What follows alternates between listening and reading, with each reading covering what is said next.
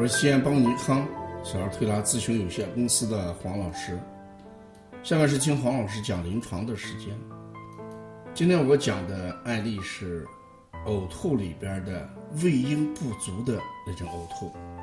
前面我也讲过呕吐，在临床上，呕吐无非就是这么几种情况。一种呢，我们就是外邪绕胃。也就是风寒引起的寒吐。这个寒吐就是说，孩子脾胃受寒，吐出来的东西，我们一般叫朝食暮吐。还有一种，就是饮食停滞、腹胀腹满那种呕吐。第三一种，我也在前面讲过，就是体内痰饮内停，痰引起的呕吐。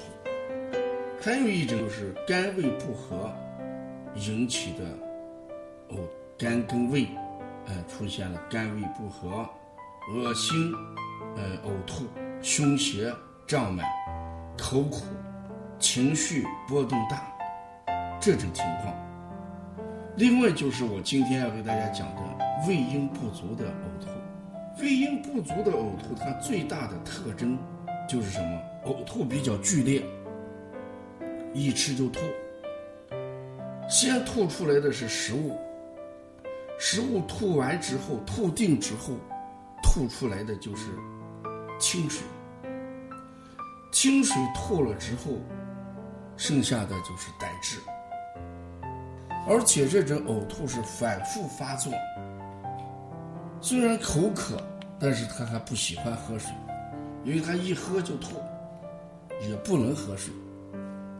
咽干、舌红少苔，这整个就是胃阴不足而形成的什么呕吐？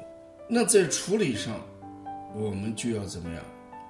养胃育阴，以滋阴作为这种呕吐的一个主要手法。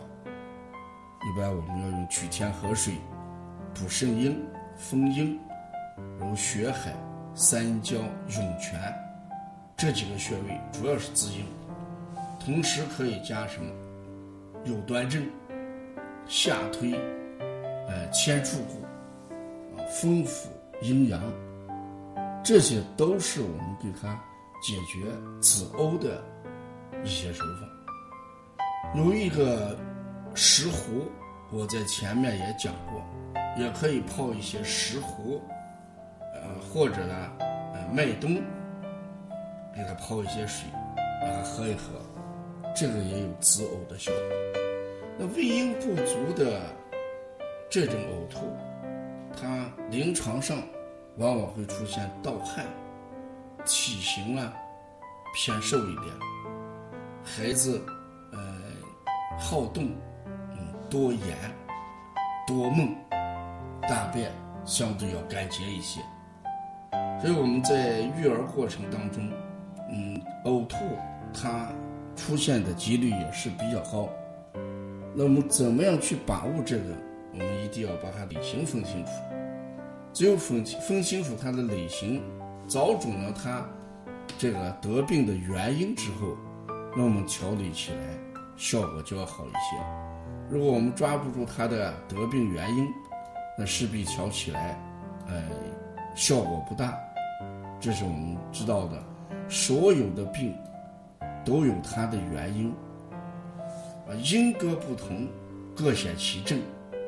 症者，呃，病之标；因者，病之本。